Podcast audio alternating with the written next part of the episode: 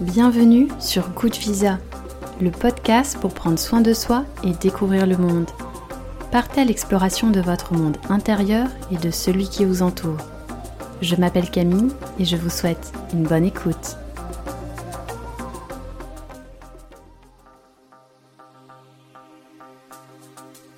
Pour ce sixième épisode de Good Visa, je reçois Jigme, créateur de contenu. D'origine franco-tibétaine, Jigme va nous raconter un de ses voyages coup de cœur, le Népal. Atmosphère, paysage, culture locale et gastronomie, laissez-vous emporter par les anecdotes de Jigme sur ce pays toit du monde. Nous aborderons aussi rapidement quelques-uns de ses voyages en Asie. Longtemps youtubeur avec ses vidéos humoristiques aux millions de vues, Jigme s'est récemment installé en Dordogne où il partage désormais des vidéos de son quotidien sur les réseaux avec son potager et des recettes de cuisine. Le bien-être passe aussi par la nature, et Jigme se forme en permanence, notamment en permaculture, cette nouvelle méthode d'agriculture alternative. Jigme apprend à mieux observer les cycles qui passent et nous partagera cette nouvelle passion pour les écosystèmes, sans oublier la cuisine. Je ne vous en dis pas plus et je vous souhaite une bonne écoute.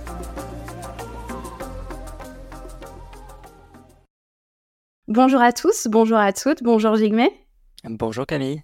Merci d'avoir accepté mon invitation. Ça fait une éternité. Euh, on est en train de se dire qu'on ne savait pas parler. Comment tu te sens aujourd'hui? Eh bien, euh, très très bien, euh, ma foi. C'est l'automne, il y a un peu moins de choses à faire, mais bientôt beaucoup de choses à faire. Ouais. je suis quelque part entre repos et bientôt beaucoup d'activités. Super, donc tu, recharges les batteries avant de, de tout lancer. Exactement, avant de tout épuiser pour l'hiver. Alors, pour, euh, pour commencer, je voulais, euh, comme à mon habitude, j'aime bien expliquer pourquoi, comment euh, les invités se retrouvent dans l'émission. Donc, ce qui est quand même très drôle, c'est qu'on a fait les mêmes études, c'est-à-dire le chinois. Ça existe encore. tout, à fait. Et en fait, toi, tu étais dans la promo juste au-dessus de, de, la mienne. Pardon, on reparlera un petit peu de, de ton parcours, mais il s'avère que tu as travaillé pour l'Apple Store de, de Bordeaux. Et ça aussi, c'est quand même très drôle parce que moi, j'ai arrêté de travailler pour l'Apple Store de Bordeaux fin 2011, début 2012. Et il me semble que c'est à ce moment-là que tu as rejoint la, nouvelle vague de recrutement. Tout à fait, je suis arrivé en janvier 2012. Voilà, donc je pense qu'on s'est loupé à, quelques jours, mais pour le coup, on a quand même pas mal d'amis, enfin de connaissances en commun de, l'Apple Store. Et le dernier petit point, c'est qu'en fait, donc tu nous parleras aussi de, de tes origines, de, plein d'autres choses, mais c'est vrai qu'on s'était croisés dans des expositions de, de peinture de Yann Le Toumelin, qui était la maman de Mathieu Ricard, euh, l'interprète du Dalai Lama pour le, pour le français. Donc voilà, on, s'est croisés à plusieurs reprises et je me suis dit, tiens, il y a un pays, à mon avis, Jigme aura sûrement plein de choses euh, à nous dire là-dessus. Donc voilà, on va revenir sur tout ça. Et pour commencer, est-ce que tu veux bien donc te présenter avec tes propres mots et peut-être euh, nous donner un, fun fact que tout le monde ne connaît pas? Oh là là, un fun fact, ça fait longtemps que j'ai. Euh, rappelle de l'exercice. oui, je me rappelle de l'exercice, il faut que j'en retrouve d'autres parce qu'au fur et à mesure, je les écoule tous, mes fun facts. Euh, je m'appelle euh, Jigme, je suis euh, franco-tibétain, né à Sarlat, j'ai grandi dans le Périgord noir jusqu'à mes 18 ans. Après, je suis parti grosso modo à Bordeaux faire les études supérieures. Et depuis peu, depuis trois ans, je suis de retour dans le terre-terre natal voilà, donc euh, je fais principalement, moi je suis dans la production audiovisuelle, hein, de, production de, vidéos, euh, photos aussi à la base, même si l'exercice est un petit peu de, côté en ce moment, mais j'aimerais bien m'y remettre et qui plus est dans la photographie euh, macro, donc on en reparlera peut-être. Et grosso modo, en ce moment, ma vie tourne autour de la nourriture et de la transformation de la nourriture, donc le potager et la cuisine. Super. Et le petit fun fact alors? j'ai failli oublier. Euh, le petit fun fact, bah, tu parlais de, de Mathieu Ricard et Diane Le Toumelin, bah, il s'avère qu'en fait je les connais très très bien depuis, euh, enfin très très bien. Je les ai connus depuis euh, gamin et j'ai même une photo de moi tout, tout gamin avec Mathieu Ricard et Yann Le Toumelin. J'ai quelques-uns de ces tableaux. Trop bien. Et c'est vrai que c'est bref, on, aura l'occasion d'en reparler, mais Mathieu Ricard, j'espère aussi pouvoir le, le recevoir euh, dans le podcast parce que je pense qu'il aura des, millions de choses à nous raconter sur, euh, sur le Tibet, sur la méditation. Donc, euh, je, je, lance un petit peu à l'univers. Donc, il y a un autre petit aspect aussi. La plupart des gens te connaissent pour ce côté YouTube, YouTuber, parce que donc, tu as lancé en 2012 ta chaîne Les clichés de Jigme. Donc, c'est des vidéos humoristiques sur les clichés, sur les stéréotypes. Tu as rapidement eu des millions d'abonnés, des millions de vues sur, sur tes vidéos. Qu'est-ce qui t'a poussé à, te lancer Parce que je sais que tu as fait plein d'interviews, tu as fait d'autres podcasts, mais quand même qu'on lâche deux, trois petits mots là-dessus. Euh, bah, comme d'habitude, hein, c'est toujours un peu de, hasard, euh, beaucoup de chance et euh, être au bon endroit au bon moment. En gros, moi à la base, j'étais donc embauché à l'Apple Store en 2012 et en fait six mois après, j'ai lancé cette chaîne parce que j'avais déjà pour objectif de, de, de, me faire recruter dans, dans, comment dire, dans la production audiovisuelle. Donc en gros, ces vidéos pour moi, c'était plus comme un euh, un book en quelque sorte pour vraiment montrer ce que je savais faire, même si j'étais absolument pas professionnel, hein, totalement autodidacte.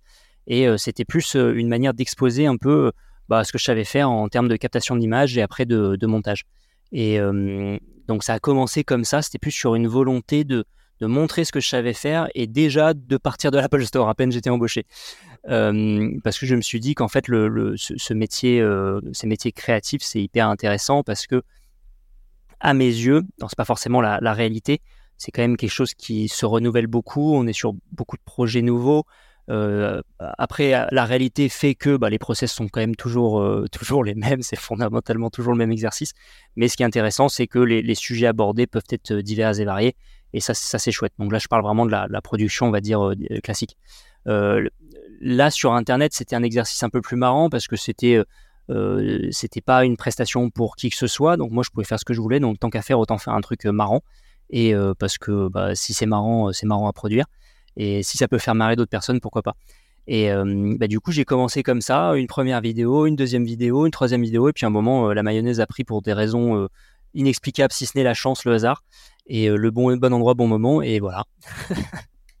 et qu'est-ce qui a fait que progressivement, en fait, tu t'es, enfin, avant que tu, tu aies une réflexion pour, qui évolue à ce sujet, est-ce qu'à un moment, tu t'es pas senti presque dépassé quand tu as vu de l'ampleur que ça prenait, les partenariats qui, euh, qui grossissaient euh, J'ai fait une petite recherche, j'avais oublié que tu as rencontré Tom Cruise, enfin, tu t'es retrouvé dans, dans plein d'events.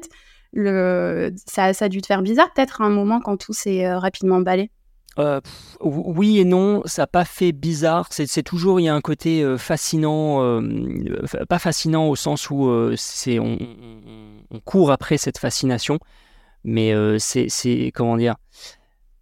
En fait, ça m'a pas fait grand-chose dans la mesure où j'avais déjà vu ce genre de milieu avec, entre très gros guillemets, l'argent, la fame, etc., etc. Parce que, alors ce qui est assez marrant, on va parler voyage du coup, rien à voir avec le Népal. 2011, euh, en fait, c'est le moment où moi j'arrête euh, mes études supérieures euh, en master 1 parce que je réalise que le master 1 LEA anglais chinois qui s'appelait MNI à l'époque management et négociation interculturelle et eh ben c'était à mes yeux du pipeau. Et enfin ça me convenait pas parce que je suis pas très scolaire. Et, en fait je me suis dit bah tant qu'à galérer autant galérer tout de suite et aller chercher du, travail tout de suite. Et en fait 2011 je fais une sorte de demi année sabbatique où à un certain moment, je travaille chez mes parents et une autre partie du temps, j'ai pu un peu voyager. J'ai eu la chance de pouvoir voyager. Et là, pour le coup, de voyager à Hong Kong, une, amie d'amis qui, euh, en gros, était sur Hong Kong pour des événements. Et euh, je m'y suis rendu. Et là, pour le coup, je me suis retrouvé propulsé dans les familles les plus riches de Hong Kong. Vraiment, des, euh, des, univers mais absolument euh, démentiels, euh, genre la famille qui avait je sais pas combien de jets privés, ils jouaient au mahjong, qui perdaient des grandes 10 000 euros, alors toi c'était en fin d'études, tu te dis ah oui t'as perdu 10 000 balles, ok d'accord. c'est bizarre. tandis que les potes ils jouent au poker à coup de 5 balles, là c'était voilà 10 000 euros et puis bon c'était l'argent du pain quoi. Et donc, donc, quelque part en fait j'ai déjà un peu, j'avais déjà baigné dans ces milieux-là qui sont somme toute et sans, sans jeter la pierre ou quoi que ce soit, mais assez superficiel, entre guillemets. Et euh, quelque part, ce milieu de, de la création euh, euh, sur YouTube, etc., etc., on, retrouve les mêmes travers humains, mais sans, sans non plus, sans, sans, aucune critique évidemment. Hein. On est, on est toutes et tous humains. mais du coup, en fait, ça m'a pas vraiment dépassé, ça m'a pas non plus fasciné. On peut dire que ça m'a surtout plu de pouvoir créer ce que je voulais tout en gagnant ma croûte. Et ça, pour le coup, c'était un, luxe. Et euh, mon père a toujours dit, c'est travailler c'est bien, mais travailler en faisant ce qu'on aime, c'est encore mieux. C'est une chance. Donc là, pour le coup, j'étais plus chanceux. Je me sentais plus chanceux que, que dépassé. D'accord. Et justement, tu viens de mentionner les voyages. On va peut-être en profiter pour, euh, pour plonger dans le sujet. Donc, tu nous racontais que tu es d'origine tibétaine. Il me semble que c'est du côté de ton papa. Tout à fait. Et donc, tu me racontais en off que tu as pu voyager au Népal. Tout à fait. Alors, c'était on est en quelle année 2017 euh, ou 2018 J'ai un tout petit doute, ou peut-être de 2016. Il faut que je te retrouve les dates, mais bref. Euh, le Népal, euh, pour le coup, là, il y avait un, oncle à moi, donc côté de ma mère, qui avait ouvert, il fut un temps, une boulangerie en plein Katmandou. Et ça s'appelait Fred's Bakery. Et il vendait des super, super croissants, tout à la main, etc. etc. et du pain. Donc une partie de sa clientèle était évidemment les expats, euh, les ambassades et tout le tralala. Bien sûr, parce que quand on est à l'étranger, euh, je me permets de t'interrompre, s'il y a une chose qui manque aux Français, c'est le pain, c'est le numéro Exactement. Et, euh, et, du coup, donc il y avait un petit pied à terre. Et je me souviens qu'on était allé avec avec mes parents, aller lui rendre visite entre autres. Et pour le coup, le Népal, pour moi, c'était, j'avais déjà fait l'Inde auparavant. Alors, j'ai pas fait la vraie Inde, enfin, pour moi, l'Inde du Nord, l'Inde euh, chaotique entre guillemets. Ouais.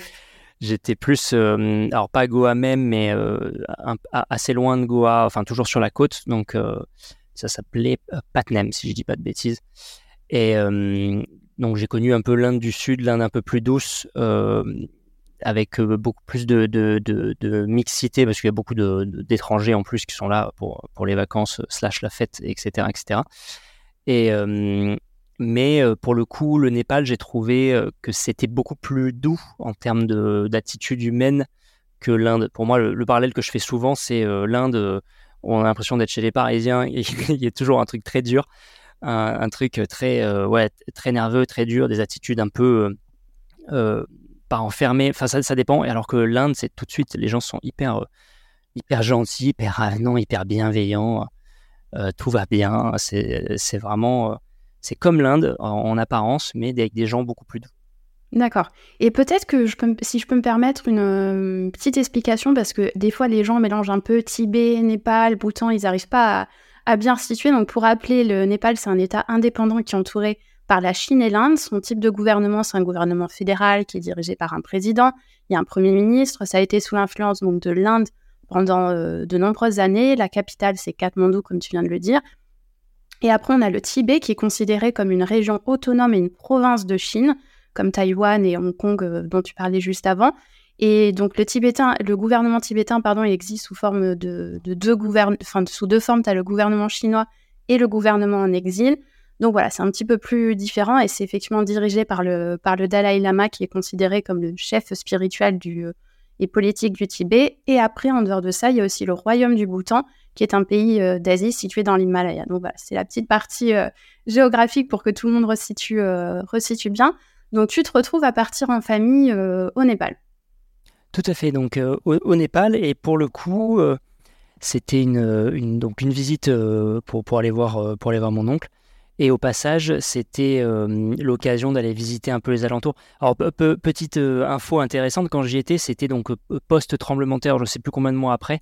Et c'était pile le moment où il y avait des, blocus sur certaines denrées de la part de l'Inde qui, qui disaient que, évidemment, ce n'était pas, pas eux, mais il y avait des pénuries, mais vraiment des vraies pénuries de, de, de gaz, d'essence et de médicaments, semblerait-il les seules choses que j'ai pu, constater, c'était euh, euh, gaz, et euh, effectivement essence. Alors l'essence parce que bah, y avait des, files d'attente mais monumentales pour aller chercher quelques litres d'essence seulement. Donc des fois il y a des personnes qui, attendaient vraiment plusieurs dizaines d'heures voire jours pour avoir leur même pas plein d'essence. Et idem sur sur le gaz pour le coup, il y avait des livraisons ça et là, et euh, les gens vraiment, enfin, ils, se battaient pas, mais il y, avait euh, toute une foule pour récupérer sa bonbonne de gaz. Et pour le coup, c'était un moment où j'étais parti en, petit voyage pour de la captation d'images avec, avec ma meilleure amie pour aller vers du côté de Pokhara, donc pour aller filmer les montagnes. Et je me souviens que on était arrivé à un, peu, un peu en hauteur, un petit village un petit peu isolé pour aller justement faire de la capta. Et, il y avait un petit restaurant, on est arrivé, on était deux seuls. Et euh, on avait commandé des momos, donc c'est des raviolis, ça ressemble à des, des ou même des, des gyoza euh, japonais. Et euh, on avait commandé ça. Et comme ils n'avaient pas de gaz, en fait, bah, ils ont fait la cuisine au feu de bois. Donc, il fallait le temps de démarrer le feu parce qu'il n'y avait pas d'autres clients. temps de démarrer le feu, de cuisiner. Et ouais, on a eu le, plat une heure et demie, deux heures après.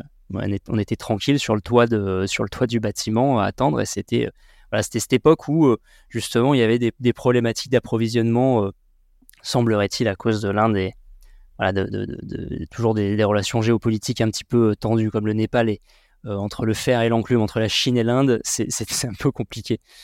mais pour le coup, non, non, c'était euh, Katmandou à cette époque, c'était un peu plus praticable dans la mesure où comme il y avait moins, moins d'essence, il y avait moins de gens qui circulaient, donc euh, la, circulation était moins chaotique. Euh, c'était peut-être d'ailleurs là-bas, je crois que j'avais commencé à prendre le... Je crois que c'était là-bas. J'ai commencé à prendre le scooter à Katmandou. Sympa comme initiation. Ouais, ouais, ouais, c'est un peu sport. Mais en fait, c'est marrant parce qu'avec du recul, souvent on voit des vidéos de, de la circulation en Inde, la circulation au Népal, et ça a l'air absolument chaotique mais euh, pour y avoir euh, circulé, alors quand bien même on dira c'était pas le moment où c'était euh, plein plein plein à cause des pénuries d'essence, je trouve ça étonnamment fluide en fait, ça fait comme ça fait comme une rivière. c'est vraiment on, conduit à l'intuitif et il y a j'ai pas constaté d'accident. En revanche, comme il n'y a pas vraiment de normes de sécurité, les accidents, il y a un peu plus de casse, on va dire. Mais pour le coup, en termes de circulation, c'est hyper intuitif. Euh, à cette époque, il circulait encore beaucoup euh, à coups de klaxon. je ne sais, pas si ça a changé parce qu'il y a plein de pays qui faisaient ça et euh, au fur et à mesure, ils ont arrêté pour se normer un peu plus. Mais j'ai toujours trouvé cette circulation sans feu rouge, sans rien, hyper intéressante et, et, vraiment, vraiment rapide et très fluide et même, même presque agréable, j'ai envie de dire. ah ouais, carrément. ouais, ouais, ouais, ouais. Pas, pas, la première heure. La première heure, c'est d'un stress inimaginable. et c'est fou parce qu'on retrouve vraiment, euh, j'ai l'impression, cette façon de conduire euh, un peu dans tous les pays d'Asie, enfin dans beaucoup de pays d'Asie, sans faire de généralité, bien évidemment. J'ai euh, un petit peu vécu au Cambodge et je retrouve un peu ce que tu dis, où en fait, ils, ils se déplacent avec le, en klaxonnant. C'est un peu leur moyen de dire me voilà, bouge-toi, ça veut dire un petit peu, un petit peu tout c'est une méthode de communication. Et en, Inde, il y a encore, Népal, ils l'ont un petit peu aussi, mais en Inde, j'ai pu le constater un peu plus, c'est euh, euh, c'est la loi du plus fort et du plus gros. Donc les camions, ils ont toujours la priorité, ils vont super vite du coup. Bien sûr. Et donc du coup, avec ta famille, est-ce que vous avez pu, euh, malgré cette période qui semblait un petit peu compliquée avec ces pénuries, est-ce que vous avez pu visiter un petit peu? Tu, tu, avais combien de temps pendant ton voyage? Ah, C'était hyper, hyper court, c'était à peine une dizaine de jours. La, plupart de mes voyages à l'époque, c'était c'était très, très, très rapide. Les seuls qui ont duré un peu plus, il me semble que c'était un des derniers en date, c'était le Mexique où c'était un bon mois. mais pour le coup, le, le... Donc moi j'ai pu faire un peu Pokhara, sortir un peu de la ville parce que les, capitales, comme dans chaque pays, à mes yeux, sont généralement peu représentatives du, du, pays. et pour le coup, Pokhara, on était un peu plus sur des, des espaces plus aérés, un peu moins pollué que Katmandou, qui est horriblement pollué. On se fait tout un, un, joli cinéma euh, du Népal, mais euh, la capitale, c'est une, c'est une horreur. Mais c'est génial en même temps. Euh, sur Katmandou, après, alors soit dit en passant, Katmandou, c'est vraiment une ville assez incroyable parce que bon, ça reste quand même excessivement pollué, quoique là, un petit peu moins dans la mesure où bah, il y avait moins, moins de, de, circulation. Mais c'est absolument incroyable parce que c'est entre pollution, propreté, euh, modernité, tradition, spiritualité. Il y a des odeurs partout, il y a, il y a, des, euh, il y a des couleurs, c'est hyper vivant. Et euh, alors, pour, revenir un peu au, sujet, nous, on était partis assez souvent aussi dans le quartier de, de, Bodnat, hein, qui est un peu le, QG des, des, de la communauté tibétaine. Et donc, il y a un énorme, un énorme stupa. Donc, on, c'est une, structure, entre guillemets, religieuse. On peut les voir dans, dans Tintin, ils appellent les Chorten, je crois d'ailleurs. Et, et pour le coup, c'était ouais, une petite visite de ce lieu qui est absolument magnifique et passage obligatoire dans les, nombreux restaurants tibétains du coin. avec ouais, des super momos faits à la main et évidemment donc une, boisson fermentée de la dongba qui pareil qui se boit à la paille qui est absolument délicieuse ça tape un peu au crâne mais c'est super bon. Et, et, petit petit achat aussi on va dire obligatoire. Alors là tu les vois pas à la caméra mais des drapeaux tibétains pareil faits et imprimés à la main et ça, c'était vraiment un quartier encore un peu, un peu différent de, de Katmandou qui était très très chouette. Super. Et justement, tu abordes un point que j'aime bien aborder dans les podcasts, c'est la nourriture. Donc ça, si on peut revenir là-dessus, parce que donc ce que j'ai cru comprendre, c'est que la cuisine népalaise, c'est vraiment influencé par à la fois la cuisine indienne et la cuisine tibétaine, comme tu viens de le dire. Donc là, tu nous parlais des momos, donc comme tu disais, ces petits dumplings d'origine donc tibétaine, qui sont très populaires au Népal, qui sont farcis donc de viande. Différents types de viande, si j'ai cru comprendre, avec des légumes, puis après c'est cuit à la vapeur, et ils sont servis avec une sauce pimentée. Est-ce que tu as en tête d'autres euh, spécialités locales que tu as pu goûter là-bas? Alors, euh, parenthèse, les, momos, donc euh, souvent, officieusement, on dit que c'est un peu le plat national du Népal. c'est pas le vrai, vrai plat national, mais c'est vrai que c'est assez, consommé. les momos se mangent donc généralement, moi je les adore vapeur, mais ça se mange aussi frit. Un peu comme la plupart des dumplings asiatiques. Hein. On retrouve un peu les deux variantes. Il y a évidemment les plus communs, ça va être à la, viande. Donc chez les Tibétains, c'est plus viande de, viande de bœuf. mais évidemment, il y a d'autres, d'autres variantes sans, enfin, sans viande, aux légumes, etc. etc. la petite particularité, généralement, les Tibétains, ils, disent que un bon momo, c'est un momo dans lequel il y a un peu de bouillon. Quand on croque, ça explose dans, la bouche. C'est un peu comme les, les xiaolongbao, euh, où, pareil, on mange et c'est juteux, c'est pas sec à l'intérieur un bon momo bien réalisé, normalement, est censé euh, avoir un petit peu de bouillon euh, à l'intérieur. Euh, après, le, plat vraiment emblématique, emblématique de, du Népal, ça reste quand même le, dal bat. Donc, c'est vraiment le, curry, de, curry de lentilles servi avec des accompagnements, un peu de riz évidemment, du, des pickles. petit fun fact, nous, par exemple, quand on, passe un certain âge, surtout les hommes, qu'on commence à avoir un, ventre un peu bien rond, on appelle ça le bit de bière. Euh, là-bas, ils appellent ça le, le beat d'Albat. Euh, Excellent. Et, euh, et pour, pour, le coup, c'est vraiment un plat qui est hyper facile à, réaliser. Le, le, curry de lentilles, ça devrait presque être un, un, des, un des plats étudiants par excellence parce que c'est pas cher du tout. C'est du riz, des lentilles, un peu d'épices. C'est pas, pas cher à, réaliser. C'est super simple. On peut en faire des grandes quantités. C'est hyper nourrissant. Ça, ça plâtre bien. Et ce qui est assez marrant, c'est que dans ce dalbat, souvent, donc il y a, plein de petits pickles à côté, plein de petits trucs à manger, et la viande vient vraiment en accompagnement. À chaque fois sur leur euh, grand plateau métallique, il y a un tout petit bol avec quelques petits morceaux de poulet, mais vraiment tout petit, c'est vraiment de l'accompagnement. Donc c'est euh, quelque part, j'ai envie de dire, si on assemblait le tout dans un bol, ça ferait presque un bout bol euh, un peu un peu plus relevé. Donc c'est vrai que tout ça, ça donne, ça donne envie de découvrir cette cuisine. J'ai vu aussi qu'il y avait beaucoup de soupes de nouilles tibétaines. Est-ce que ça, tu as pu en goûter également? Euh, oui, j'ai pu, euh, j'ai pu en goûter assez rapidement. Après, c'est pas euh, forcément. En fait, moi, je suis un grand fan des momos. Je peux m'en gaver jusqu'à tomber dans le coma et m'endormir pour une sieste absolument sans fin. Mais pour le coup, oui, oui, comme, comme les Tibétains à la base, c'est un peuple très montagnard, forcément, les soupes, j'ai envie de dire, c'est un passage obligatoire. Mais j'ai quelques bouquins sur le sujet que je n'ai pas encore vraiment approfondi parce qu'il il y, y, a quelques petites sélections, mais ça ressemble un peu à à peu près toutes les soupes qu'on pourrait trouver euh, en Asie. Il n'y a pas de. Voilà. Oui, c'est pas euh, fondamentalement différent. Et par rapport aux boissons, donc tu nous parlais euh, de bière. J'ai vu qu'il y avait une bière tibétaine au, goût de cidre assez fermier, une boisson produite par la fermentation donc des, grains d'orge, et qu'il y avait aussi beaucoup de thé là-bas, donc le, le cha, cha, oui, cha, c'est ça eh ben, le, là, justement, la bière fermentée, euh, c'est ce fameux, euh, cette, cette, fameuse boisson alcoolisée dont je parlais, qu'on boit à, la paille et qui tape un peu au crâne. C'est super bon, j'ai découvert ça là-bas et euh, j'ai adoré. Et le thé, donc, c'est un thé un peu particulier parce que c'est un thé au beurre rance. Et voilà, voilà, voilà. Donc, quand on va dans des, restaurants tibétains, par exemple sur, sur Paris, on peut très bien demander ce thé-là, le thé tibétain. Alors, c'est pas vraiment avec du beurre rance, mais c'est quand même très particulier, un thé avec du beurre. Alors, moi, j'adore ça. Et je me souviens, un petit fun fact, j'étais allé dans un, restaurant tibétain à manger. Et euh, comme j'adore ce, thé-là, je lui ai demandé euh, une tasse, puis une deuxième. Et le mec m'a regardé, il m'a dit T'es tibétain, toi? J'ai fait Bah ouais. Et euh, parce qu'il dit Ouais, non, personne prend ça, quoi. oui, il n'avait pas l'habitude. Voilà, mais le, vrai, le traditionnel, l'authentique, c'est quand même un petit peu hardcore. Euh, on est quand même sur du beurre un peu rance, quoi, qui est, mis dans le thé. Mais c'est riche, c'est riche, ça réchauffe. Et est-ce que c'est aussi épicé euh, Il me semble que des fois, ils peuvent mettre des épices avec des clous de girofle ou ce genre de choses, ou pas vraiment Toi, c'était vraiment plutôt. Ah oui, oui, il y a, des versions de, thé comme ça, euh, j'ai envie de dire le, presque le chai. Mais le, pour moi, le plus emblématique, c'est le thé au beurre. plus que le chai. Vous prendrez quoi, monsieur? Un thé au beurre. voilà. Oh, ça plairait aux Normands, je pense.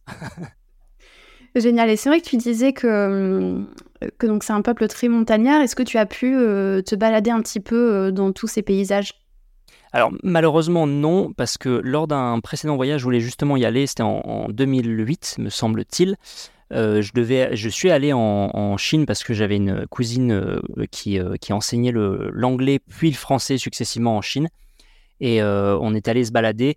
Et pour le coup, on avait prévu d'aller dans la région tibétaine. Mais malheureusement, c'était l'année des JO. Donc en fait, tout était fermé, verrouillé.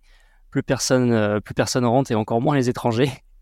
Donc, euh, parce qu'elle me disait qu'à l'époque, elle, s'y était rendue euh, avant et euh, en gros, on payait une sorte de douane, c'est l'équivalent de 20 euros, hein, donc voilà, c'est un droit de passage, et on pouvait se rendre dans, la région tibétaine.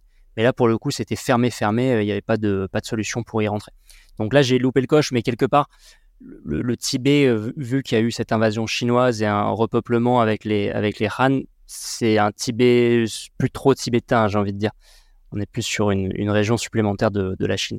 Euh, à, mes yeux, euh, le, le pays ou les pays qui ont plus cette authenticité tibétaine, donc c'est forcément les, les régions où il y a euh, la diaspora qui, est relativement présente. Je pense effectivement au Népal, quartier Bodnat, certaines parties d'Inde également.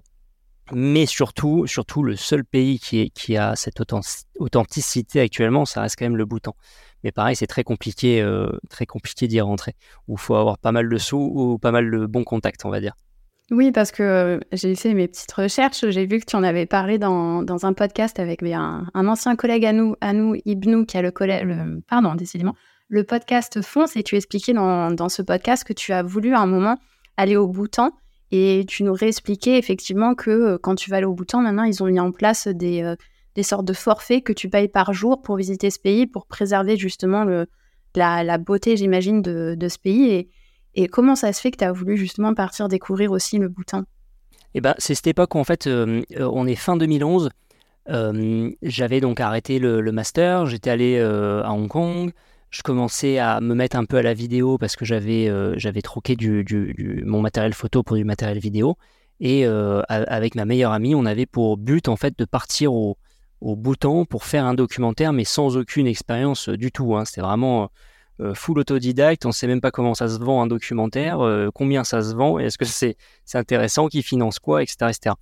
Et donc le, le Bhoutan, à nouveau, pourquoi là-bas? Parce que bah, c'est riche en couleurs, c'est quand même un, un, pays qui est fortement influencé par, par le bouddhisme, qui reste quand même bah, la, religion d'État, j'ai envie de dire, même c'est même plus, c'est même pas une religion, en fait, tout, le monde tout le monde est, enfin la plupart des gens, je vais pas dire tout le monde, mais est bouddhiste là-bas. Et euh, le, Bhoutan, en plus, c'est un, pays qui est quand même très préservé euh, en termes de, forêt, entre autres. Et euh, surtout, ils sont assez connus pour ce, fameux BNB, donc bonheur national brut, et non pas PIB qu'on a l'habitude de mesurer en Occident. donc ça, ça, paraissait être un lieu assez idéal avec surtout un fort potentiel de belles images. Donc euh, bah, malheureusement ça s'est pas fait parce que j'ai eu un CDI à l'Apple Store et, euh, donc voilà donc un de ces, un de ces quatre j'irai aussi mais effectivement euh, ça reste très cher autrement il faut parce qu'ils ont fait un, système où en gros pour éviter le tourisme de masse on, on, paye. Alors je sais plus combien c'était mais c'est peut-être 200 ou 250 dollars par jour avec passage par tour opérateur. C'est assez guidé. Donc c'est pour éviter j'imagine les, les, les, les vanupiers comme l'Inde il fut, il fut un temps. Ils ont envie peut-être de se préserver de, ce genre de tourisme. Et en même temps, ce, qui, ce que je trouve assez hallucinant, c'est j'ai vu sur Instagram, le gouvernement du Bhoutan met une, euh, à mon avis, investit énormément sur sa campagne de réseaux sociaux parce qu'ils ont un compte Instagram où ils mettent euh, énormément de, photos magnifiques. Et j'aimerais bien revenir sur cet aspect où tu disais euh, tous ces paysages différents du Bhoutan. J'imagine que c'était quand même assez similaire pour le Népal parce que donc le Népal, de ce que j'ai cru, comprendre, il y a plusieurs régions, avec d'abord le Terai dans le sud du Népal, où c'est caractérisé par euh, un peu ces terres fertiles, ces plaines et cette, euh, ce côté jungle. Après, tu as aussi donc, les collines, avec la partie euh, qui s'étend des plaines du Terai jusqu'aux montagnes de l'Himalaya, parce que c'est vrai qu'on ne l'a pas mentionné tout à l'heure, mais c'est quand même donc là que se trouve l'Himalaya. Ensuite, il y a aussi la vallée de Katmandou qui est donc entourée par les chaînes de montagnes et ensuite donc l'Himalaya. Et toi, quand tu es arrivé, est-ce que tu as pu voir cette diversité de, au final, de richesse d'altitude? Parce que tu te retrouves de la jungle, ensuite tu aperçois l'Himalaya. Qu'est-ce que ça t'a fait tout ça? Ah bah, Alors, depuis Katmandou, c'est pas commun de voir l'Himalaya à cause de la pollution. Ah ouais? Oui, oui, oui, oui. il me semble qu'il y a une journée où j'ai pu voir. C'est comme euh, Pékin, je me souviens, Pékin, c'est la, la, ville, elle est sous un dôme gris, c'est absolument euh, infâme. Euh, quand j'y étais allé, c'était deux semaines où c'était gris, gris, gris, gris, pollution, pollution, pollution. Et ah ouais, ouais, ouais. Incroyable. Et, et pour le coup, Katmandou, c'est un petit peu comme ça. Il y a une journée où effectivement, de loin, depuis les toits des maisons, on, on, peut entreapercevoir la chaîne de l'Himalaya et c'est très beau. c'était encore absolument plus merveilleux à Pokhara parce que là, pour le coup, pas de pollution. Et on était beaucoup plus. on, était plus proche, on va dire, de, cette chaîne-là. Et non, non, c'est absolument magnifique. Hein. Un, chaque, prise de vue, c'est un tableau à part entière. C'est il y a d'une part tous ces monts, avec de la roche, avec de, la neige. On est sur euh, du, blanc, du bleu, du gris. Et puis euh, nous, on est sur une zone qui est avec euh, beaucoup de vert, beaucoup de verdure. Les, petites bâtisses en fond, dans le contrebas de la vallée. Enfin, c'est magnifique. C'est juste magnifique. Bah, c'est drôle parce que bon, les auditeurs auditrices n'ont pas les pas les images, ils vont juste avoir le son, mais c'est vrai que là j'ai Jingme en face de moi qui ferme les yeux. Hein. J'ai l'impression que tu te replonges dans ces paysages, que là tu es, reparti là-bas, j'ai l'impression. Ah ouais, je, le, revois, c'est très très beau, c'est absolument magnifique. Et est-ce que tu as pu échanger un petit peu avec la culture locale? Avec les euh, locaux, pardon, excuse-moi.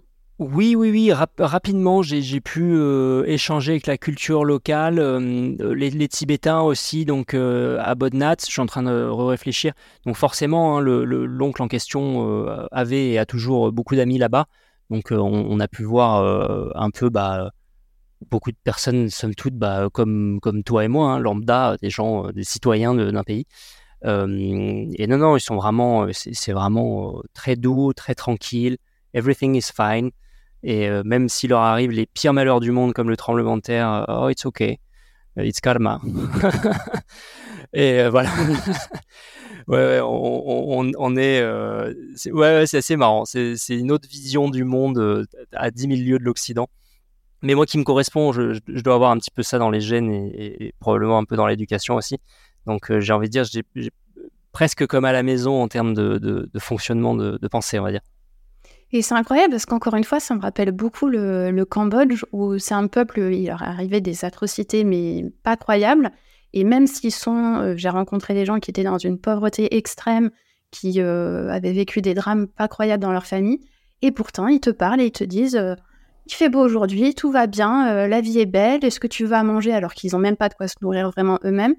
Et comme je dis, everything is fine. Ouais, voilà, c'est ils sont dans un lâcher prise. C'est une autre vision des choses et c'est probablement lié à la philosophie slash éducation slash euh, religion, ce qu'on veut. Mais on est sur un, lâcher prise assez intéressant ou une vision du monde tout autre que, que, la vision occidentale. Complètement. Et justement, en parlant de, de religion, j'ai vu qu'au Népal, il y avait quand même beaucoup l'influence de, de l'hindouisme. Est-ce que toi, tu as remarqué donc ce, ce mélange qui a l'air d'être assez euh, fluide entre bouddhisme, hindouisme Tu parlais donc des, euh, des stepas que tu as pu voir. Est-ce que tu as ressenti un petit peu aussi cette influence euh, hindoue? Ah oui, oui, oui, oui, oui, carrément. C'est un peu comme, c'est un peu comme l'Inde où où euh, j'ai envie de dire sur une échelle encore plus petite, je me souviens l'île Maurice m'avait un peu plus marqué comme ça parce que c'est un concentré de plein de religions et tout a l'air de, bien fonctionner. Et euh, c'est vrai qu'au Népal, on, peut voir plein de temples de, confessions euh, différentes. Et idem sur la partie près de Goa, je me souviens qu'il y avait énormément de temples hindous et à côté des églises catholiques. Et c'est parce que c'est une région, il me semble, qui était anciennement en portugais, si je ne me trompe pas. Donc, grosse influence du monothéisme dans, cette zone-là. Et tout a l'air de fonctionner, en fait. Donc, tout le monde se tolère et c'est everything's fine again. Donc, non, non, c'est très agréable de voir ça parce que, à nouveau, hein, c'est comme c'est comme je fais le parallèle un peu, peut-être un peu bancal, mais avec la circulation, c'est le bordel, mais en même temps, c'est fluide. Mmh. Toute une autre philosophie de, de, vie, comme tu le dis. Et on parle religion, mais j'ai vu qu'il y avait encore certains mythes qui persistaient au Népal. Tu vas me corriger si je me trompe sur le Yeti et le, fameux bonhomme des neiges qu'ils appellent le Sasquatch, si j'ai bien retenu. Je, ouais, je suis incapable de te dire là. Je n'ai pas fait de doctorat sur ce, sujet-là. Parce qu'apparemment, c'est, euh, bah, je savais pas que ça vient de là en fait, la, légende du bonhomme des neiges et du Yeti. Donc voilà, c'est un peu les mystères euh, de l'Himalaya où euh, bah, en fait les peuples locaux apparemment parlent encore de, de, cette bête sauvage. Et pour faire la petite transition, en parlant de bêtes sauvages, est-ce que tu as aperçu euh, un petit peu la faune et la flore euh, au Népal? Euh, je n'ai pas vu la. À, cette époque, j'étais pas penché trop sur ça et je me souviens pas avoir vu des animaux, si ce n'est des vaches ça et là, des poulets évidemment, mais on va dire les, grands classiques qu'on peut voir en Inde ou, au Népal. J'ai pas vu, non non, j'ai pas vu d'animaux étranges et encore moins de, de, de Yeti ou autres Bigfoot. Parce que ce que je ne sais pas si tu le savais, mais apparemment, en fait, au Népal, il y a plus de 180 espèces de mammifères, plus de 30 espèces de grands animaux sauvages, tu as plus de 800 espèces euh, d'oiseaux, 600 types de papillons de nuit, euh, enfin voilà, plein d'espèces de papillons. Et en fait, c'est aussi euh, là qu'on peut trouver les tigres royaux du Bengale. Je savais pas qu'il y en avait aussi au, Népal. Tout à fait. Mais alors, à cette époque-là, je, je, je crois que j'en avais rien à faire. Ça aussi, ça montre que pareil, on évolue euh, selon nos voyages, parce que j'imagine que si tu y es retourné aujourd'hui, d'ailleurs, est-ce que tu as envie de retourner un jour à Népal J'adorerais, euh, évidemment, j'adorerais. J'irai sous un, sous un tout autre, autre angle. Euh, je pense que niveau bouffe, j'irai encore plus loin pour aller chercher les petites perles, les petites perles de localité. Et forcément, en sortant de la capitale, oui, oui en termes de, plantes, je, suis sûr que j'irai même faire le nécessaire pour trouver des, des graines un peu spécifiques et des trucs à faire pousser à la maison. Ça sans hésiter. Ça nous fait une super transition parce que j'ai vu que tu le disais dans, je me permets de reprendre ta citation dans une interview où tu es parti, donc on parlait tout à l'heure des vidéos YouTube où donc tu as raconté des salades et où tu t'es retrouvé maintenant à les planter. tout à fait. pas que des salades, mais...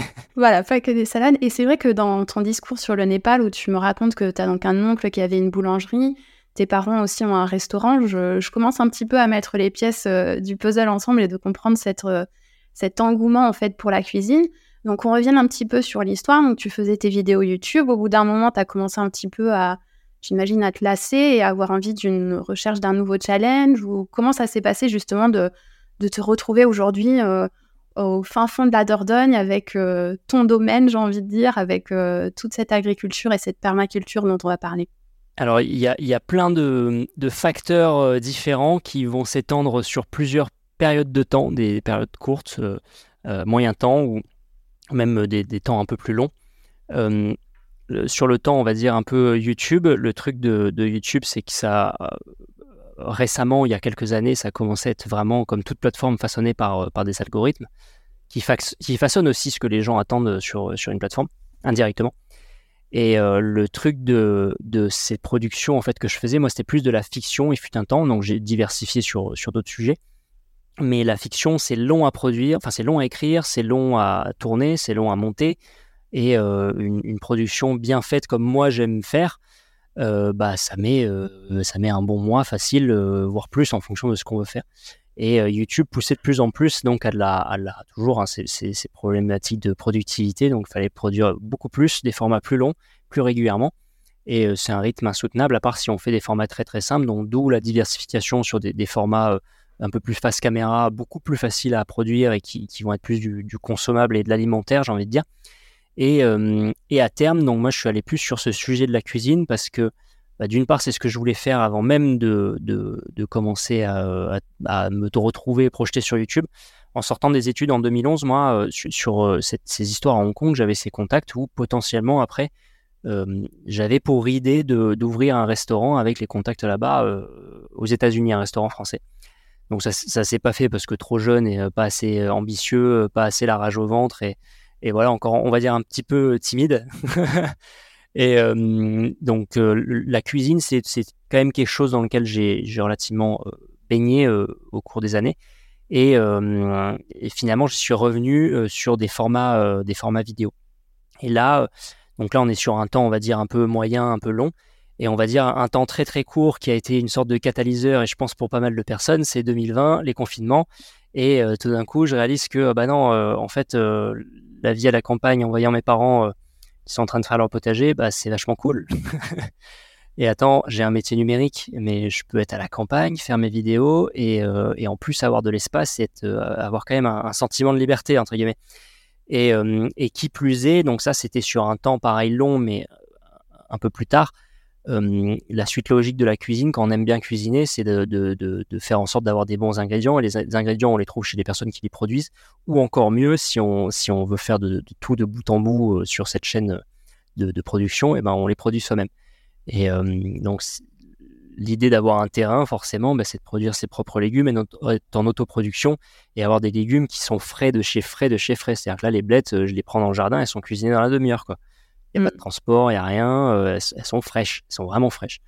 Donc euh, il y, a, y, y, avait cette volonté-là, en fait, de, de, de travailler euh, l'essence même du produit, travailler le, le, produit lui-même et, surtout de comprendre tout le processus de, de la graine jusqu'à l'assiette. Oui, parce que donc tu as commencé à te. on accélère un petit peu les étapes, tu te retrouves en Dordogne et là tu te dis, ça y est, j'ai vraiment envie de, de me lancer dans, est-ce que tu t'es tout de suite dit de me lancer dans la permaculture ou d'abord tu t'es dit je vais faire mon potager et puis je vais prendre un petit peu les choses comme elles viennent?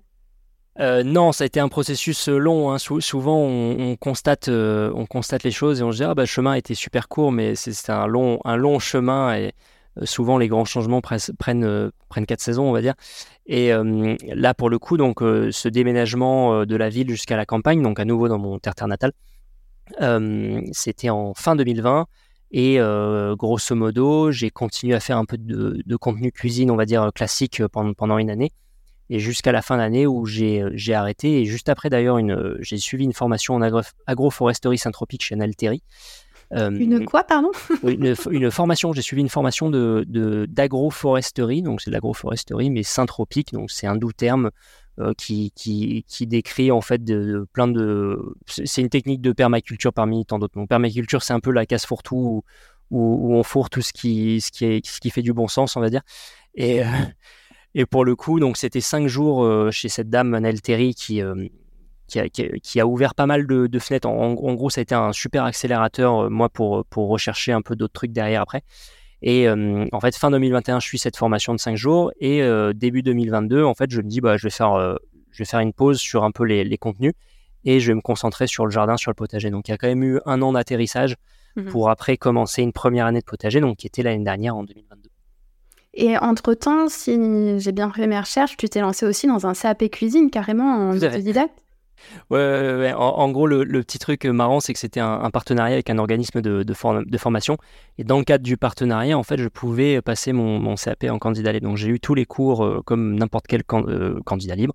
Et, euh, je l'ai passé en candidat libre ouais, en, en juin, juillet, bref, en, été 2021. Et donc, CAP obtenu. Et puis, un de ces quatre, j'aimerais bien faire d'autres CAP pour le fun aussi. Toujours dans la cuisine? Euh, pas que, ouais, j'aimerais bien cuisine, euh, certes, pâtisserie, j'aimerais bien, mais les stages sont obligatoires et euh, avoir sa boîte et faire des stages de côté, c'est quelque peu complexe. Et non, non, sinon, après, j'aimerais bien d'autres. Pour l'instant, c'est, on va dire, c'est de l'ordre du fantasme, me faire des trucs qui peuvent m'être utiles pour ce que je souhaite faire après, par exemple, un CAP électricien, truc de plomberie ou bien même ébéniste. J'aimerais bien des trucs un peu plus, enfin, tout aussi manuel, pas un peu plus, mais tout aussi manuel, mais dans d'autres thématiques.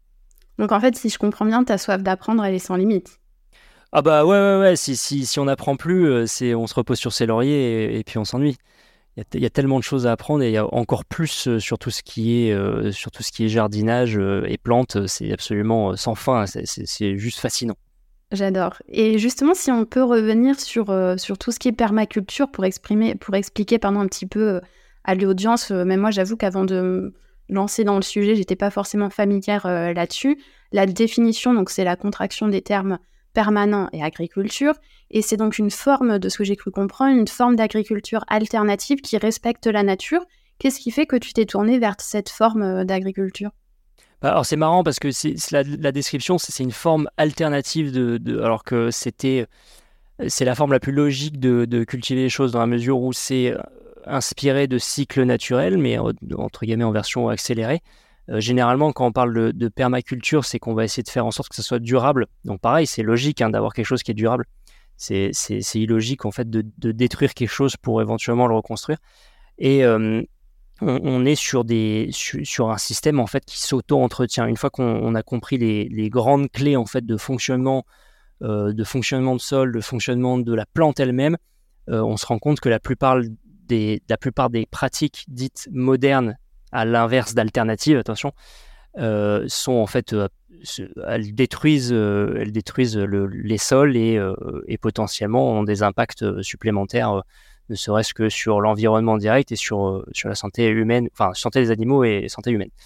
Euh, mais pour le coup, euh, la permaculture, c'est logique parce qu'il n'y a pas besoin d'acheter d'intrants chimiques. On est sur une comment dire, une production qui est on n'a pas besoin d'intrants externes fabriqués par d'autres personnes, on, fait tout soi-même. et potentiellement derrière, alors il n'y a pas de, encore, il n'y a pas encore de, assez peut-être de recherche scientifique sur, sur le sujet, mais euh, en, termes de, production, on est sur des légumes qui sont beaucoup plus qualitatifs. alors, ce qui est assez marrant, c'est que quand on se penche vraiment sur, pour le coup, les études en cours, on se rend compte que tout système durable doit être ultra productif. On aurait tendance à penser le contraire. Et euh, en, fait, on se rend compte que c'est une ultra productivité. Il faut maximiser la, photosynthèse et euh, la maximiser aussi en, maximisant la biodiversité de ce qui génère la photosynthèse. On se rend compte qu'au fur et à mesure, ben, on améliore les sols, on produit encore plus et on augmente la capacité à produire, sans forcément d'intrants chimiques euh, derrière. Donc c'est hyper intéressant. Il y a énormément de recherches euh, à l'INRE, CIRAD. Il y, a des conférences absolument admirables sur le sujet. Et il y a certaines choses qui sont en train d'être explorées qui sont profondément intéressantes. Et c'est hyper intéressant ce que tu dis parce que mmh, des recherches que j'ai faites et de ce que tu es en train de dire, il faut quand même préciser aussi que le secteur agricole, c'est le deuxième plus gros émetteur de, gaz à effet de serre après les transports et à l'échelle mondiale, c'est à peu près un quart des émissions de, de gaz à effet, de serre. Et donc en fait, cette permaculture, elle pourrait révolutionner l'agriculture avec ce côté de reproduire le fonctionnement de l'agriculture, mais tout en créant un système, un écosystème harmonieux. Et est-ce que tu penses que hum, on va plus aller vers cette permaculture ou est-ce que tu t'es pas posé la question quand tu as découvert tout ça de se dire mais pourquoi c'est pas plus mis en place en fait euh, de nos jours? Alors pourquoi c'est pas plus mis en place? C'est parce que simplement en fait ces techniques-là sont pas applicables à la grande échelle potentiellement. Alors potentiellement parce qu'il y, a des solutions qui sont faisables à grande échelle.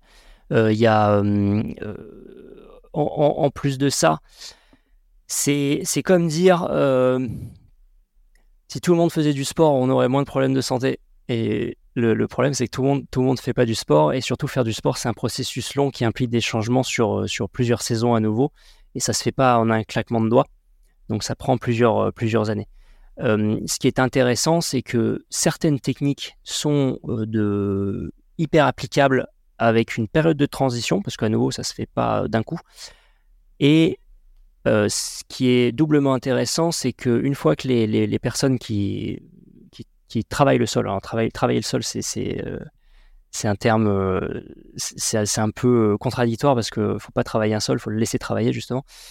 une fois que ces personnes qui cultivent à très grande échelle peuvent comprendre que on peut ne plus travailler le sol, faire en sorte de l'améliorer d'année en année tout en baissant la charge des intrants chimiques, eh ben, on se rend compte que ça veut dire qu'il y a plus de bénéfices derrière. Donc à partir du moment, je pense que ça va changer à partir du moment où les, gens qui produisent vont se dire bah tiens, euh, je peux baisser mes charges, je peux gagner encore plus de blé, bah allons-y. Et puis en plus c'est bon pour le sol et, c'est euh, bon pour la planète, et ben ça va me faire une bonne image de une bonne image de marque et ça sera ça sera encore mieux. Donc à nouveau, euh, tout fonctionnera que par le, gain, on va dire, euh, monétaire euh, que cela pourra euh, générer. Les, particuliers, qui, ah, comme moi, hein, par exemple, hein, c'est la chose la plus logique parce que à quoi bon acheter des, sacs d'engrais pour, pour foutre dans le jardin, ça n'a aucun sens, alors qu'on peut faire ça à petite échelle. Mais à grande échelle, ça changera à partir du moment où il y aura beaucoup plus de subventions, beaucoup plus d'accompagnement sur la transition, beaucoup plus de, formation. Et, et, surtout à partir du moment où il y a cette étincelle qui, qui fait dire à la personne qui cultive ah ouais, je peux gagner plus d'argent. Bah, let's go. ouais, c'est terrible d'en arriver là, mais c'est vrai que c'est sûrement comme ça que ça, ça viendra, effectivement. Ah oui, oui, clairement. Après, il y a, toujours, des, y a toujours des, hum, des personnes qui ont euh, la révélation, on va dire, ah bah non, il faut que ça soit pour le climat, pour le, euh, pour le sol, pour le machin, mais euh, le, plus gros incentive, hein, ça reste quand même l'argent, hein, c'est le nerf de la guerre, c'est le flux principal, on va dire. Le cycle principal même, je dirais. Mais on y va progressivement, c'est toujours long parce qu'il y a y a plein de techniques où après derrière il faut quand même des preuves par A plus B, des preuves scientifiques, euh, des doubles aveugles et tout le tralala euh, pour, pour convaincre des, euh, des, années de cristallisation de, de, pratiques agricoles. qui somme toute, hein, pareil, je jette pas la pierre, hein, ça reste quand même une pratique qui nourrit énormément de gens. Mais là, pour le coup, avec ce type de transition, on pourra nourrir énormément de gens, mais mieux. C'est clair. Et toi, au quotidien, dans, dans l'entretien de, de, ton potager, de tout ce que tu as sur ton terrain, comment tu l'appliques, cette permaculture? Euh, Comment je l'applique? Alors, il y a le truc, de, à nouveau, je redis, un hein, permaculture, c'est vraiment un, un, énorme mot euh, de très fourre-tout où euh, on va faire en sorte de respecter des, certains cycles de manière un peu plus scientifique, les cycles du carbone, cycle de l'azote, cycle de l'eau et ainsi de suite et, et, surtout de faire en sorte de, soutenir la, la, santé des sols. donc en fait, toutes les actions qui peuvent mener à, à, faire en sorte que les cycles fonctionnent bien de manière fluide et de faire en sorte que les sols slash la microbiologie des sols soient en, en bonne diversité et bien présente, bah en fait, tout ce qui peut amener à ça est forcément bon. Et on se rend compte que c'est tout aussi simple que de mettre un maximum de carbone, un maximum de BRF, de matière organique, de je ne sais quoi, et de laisser travailler, d'être un peu patient. et le, le la deuxième chose dont, euh, pareil, euh, on parle un peu moins après, ça se fait de plus en plus en, agriculture et même euh, de l'agriculture un peu plus intensive, un peu plus, un peu plus intensive, un peu plus industrielle, c'est les couverts permanents ou du moins les couverts d'interculture. Donc pour le coup, en fait, c'est on, se rend compte à nouveau que bah, un sol nu, euh, c'est un sol qui, euh, qui va vers une dégradation. Et pour maintenir une santé des sols, il faut que le sol soit au maximum couvert toute l'année durant, pour justement maximiser la photosynthèse. Parce que la photosynthèse, en gros, euh, je vais faire un parallèle très simple et très rapide, c'est on absorbe de l'énergie du soleil et entre guillemets, on va stocker de l'énergie dans le sol c'est vraiment euh, comme une, une, grosse batterie dans laquelle on stocke et bah, pour faire en sorte que ça soit toujours plein, il faut qu'il y ait toujours de la photosynthèse. Mmh Donc c'est, on va dire que c'est plus ça et puis évidemment il y a toujours, bah, toujours de faire en sorte qu'il y ait de l'eau pour que ça soutienne la microbiologie des sols et la plante. Ok. Et j'aimerais bien rebondir sur euh, une chose dont tu as parlé plusieurs fois, et même dans tes autres podcasts, je t'entendais revenir sur cette notion de cycle. Euh, on dirait que ça a quand même gouverné beaucoup une partie de ta vie, différents cycles qui commençaient, qui s'arrêtaient, qui reprenaient. Et justement, toute cette, euh, tu le disais, cette patience par rapport à tout ce que tu entretiens au quotidien, ces différents cycles, est-ce que tu retrouves quelque chose de presque méditatif, en fait, de, te retrouver à, patienter du moment où tu plantes tes graines, après tu récoltes ensuite euh, tes, productions? Est-ce que tu te laisses un peu bercer par tout ça? Je sais pas parce que je regarde pas vraiment, mais ce qui est intéressant, c'est que depuis que je suis revenu à la campagne, ça va paraître très, euh, très naze dit comme ça, mais j'ai l'impression de revivre les saisons pour de vrai, de vraiment voir les changements, d'observer en fait. Donc euh, vraiment d'accorder plus d'attention à l'observation. Et la méditation, c'est l'observation, on va dire. Et euh, pour le coup, de, de, de reconstater que tout n'est que cycle à 100% de nous-mêmes. Hein. Euh, on est, euh, on vit, on est malade, on meurt. Euh, pour faire simple. Et tout est comme ça. C'est comme ça. Idem pour les plantes. Ça, ça naît, ça grandit, c'est malade, ça meurt, ça nourrit le sol et ainsi de suite. Et donc là, on arrive à la fin de, vers la fin de ce podcast. Donc, ta source de bien-être au quotidien, toi, tu dirais que c'est quoi? Est-ce que c'est prendre soin de ton jardin? Est-ce qu'il y a d'autres choses qui rentrent en jeu? Ah ouais, ouais. Le, alors, comment dire? Prendre, le, prendre soin du jardin, oui, c'est beaucoup de satisfaction. C'est surtout de la satisfaction quand je vois que les, les, plantes que je, je, mets en terre sont, deviennent heureuses et commencent à donner. Et euh, c'est là qu'on je réalise que bah, les, les, cycles sont à peu près bien respectés pour le moment. Euh, et en fait, juste de me projeter dans ce que va être le terrain dans 10 ans, rien que ça, ça m'éclate. Donc c'est une, source de, bonheur juste de me projeter, de me dire ah, dans 10 ans j'aurai j'aurai des yuzu, j'aurai des mandarines satsuma, j'aurai plein de pommes et de réfléchir à tout ce que je vais pouvoir faire avec. Et c'est vraiment cette fascination de, l'abondance du vivant qui est profondément satisfaisante. Quand on, on, voit tout ce que peut donner une plante et chaque année quasiment durant, c'est absolument c'est démentiel. C'est juste incroyable pareil, ça, paraît bête, mais je pense qu'il n'y a, que les gens qui sont vraiment euh, confrontés à ça de très près, en fait, qui se rendent compte de, de, ce propos-là, qui peut paraître très, euh, euh, très candide, que dit comme ça. Non, non, moi j'aime bien. Et est-ce que tu as d'autres sources de, de bien-être au quotidien? Eh ben oui, beaucoup de sport, beaucoup de sport. énormément de sport. Je fais du sport cinq fois par semaine, trois fois en coaching perso et deux fois en club de boxe. Et, euh, et, pour le coup, ça, j'ai envie de dire, c'est le pilier de mes, de mes semaines. c'est vrai? Ouais, ouais c'est hyper important. alors, c'est, du sport, il y a un peu de tout. Hein. Il, y a du, il, y a, il, y a, du cardio, il y a de la fonte, il y a, il y a, euh, il y a euh, de la mobilité, beaucoup de mobilité aussi, parce que bah, déjà, c'est important pour les arts martiaux. Et puis, en plus de ça, c'est d'autant plus important pour vieillir et, et pour compléter les muscles. Et, euh, pour, pour le coup, euh, non, non, c'est hyper important. Je fais beaucoup de sport sur le terrain dans la mesure où je déplace toujours des trucs, euh, je, coupe du bois, je fais ci, je fais ça. mais en plus de ça, une, activité sportive de, de haute intensité, pareil, c'est important au même titre, titre qu'une bonne alimentation variée. Donc pareil, hein, c'est une autre source de satisfaction, ça reste quand même la bouffe. ça restera sûrement toujours aussi la, la bouffe et encore plus euh, tout ce qui vient du, potager dans la mesure où ça a le goût de, la satisfaction de ce qu'on a pu faire pour, euh, pour faire pousser ça. Oui, parce que ce que tu essaies de montrer aussi dans tes vidéos, c'est ce côté de, du potager jusqu'à l'assiette, parce que donc tu as donc progressivement arrêté ces vidéos humoristiques pour te tourner plus vers des vidéos euh, donc cuisine maintenant.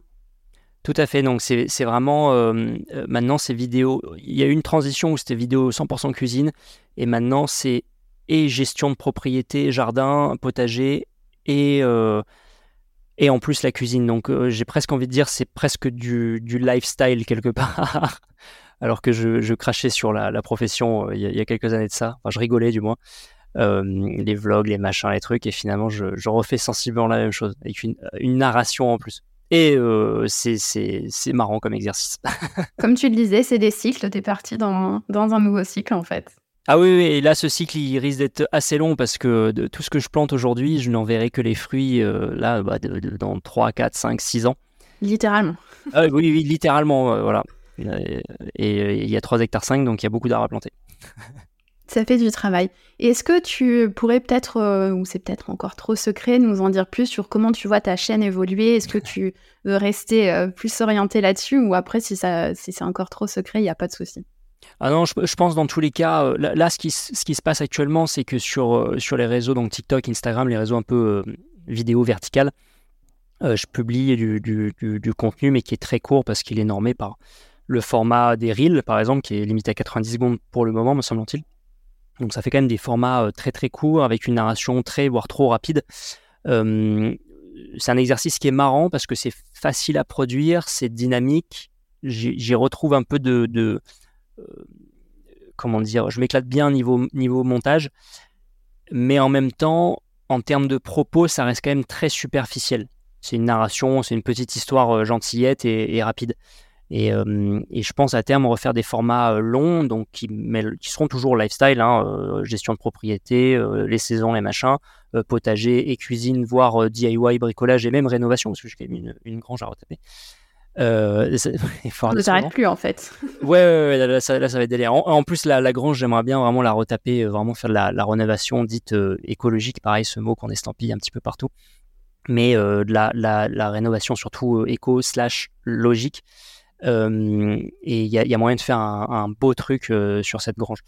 Et pour le coup, ça, ça viendra dans quelques années quand, quand il y aura les finances et et le temps. Mais non, non, faire des formats beaucoup plus longs, euh, c'est quelque chose que, que, pas mal de personnes me réclament pour le coup, de voir un peu plus ce que je fais en détail, pourquoi je le fais. Euh, et ouais, je pense que ça va venir, faire de, refaire des belles images à l'horizontale. Hâte de découvrir tout ça.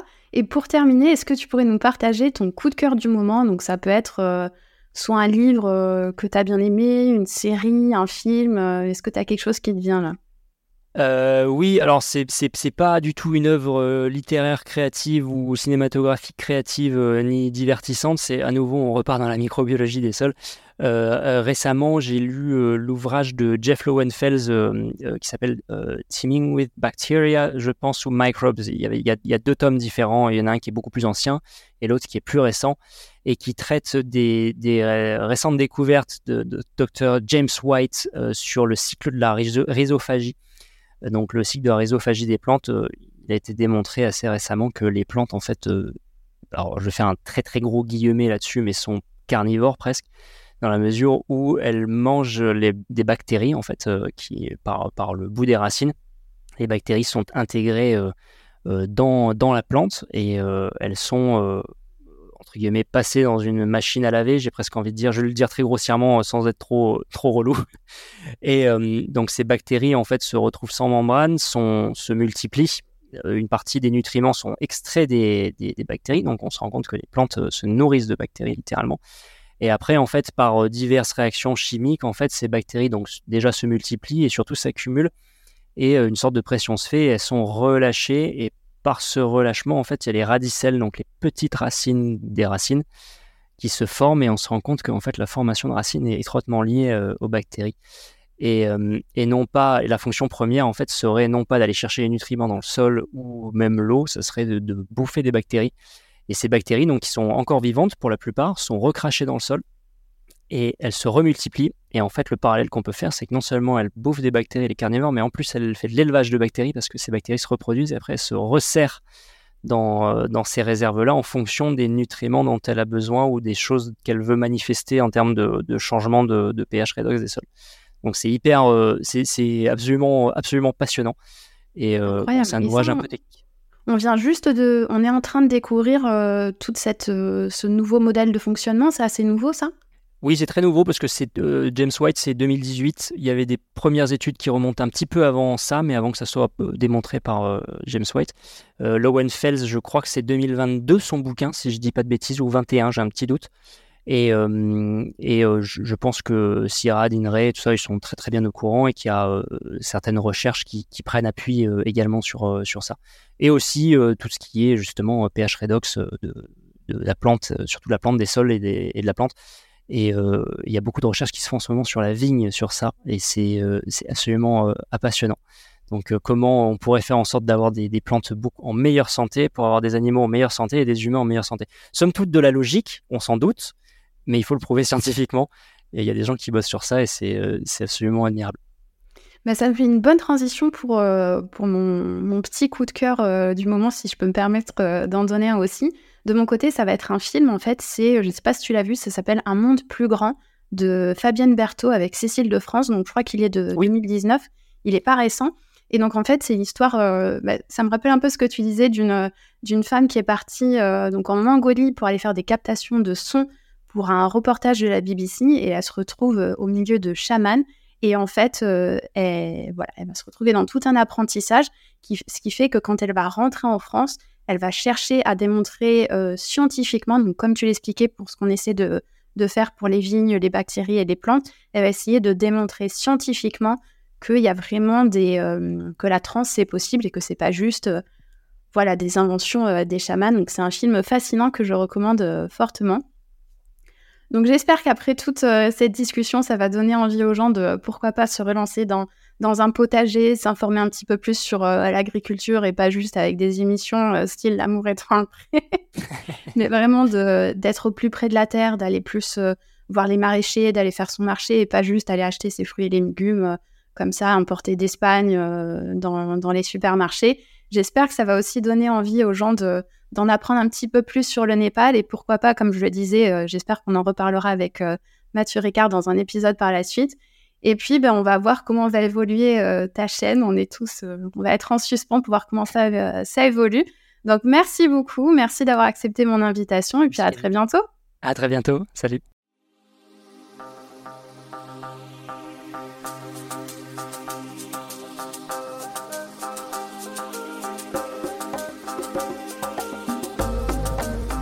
Merci à vous.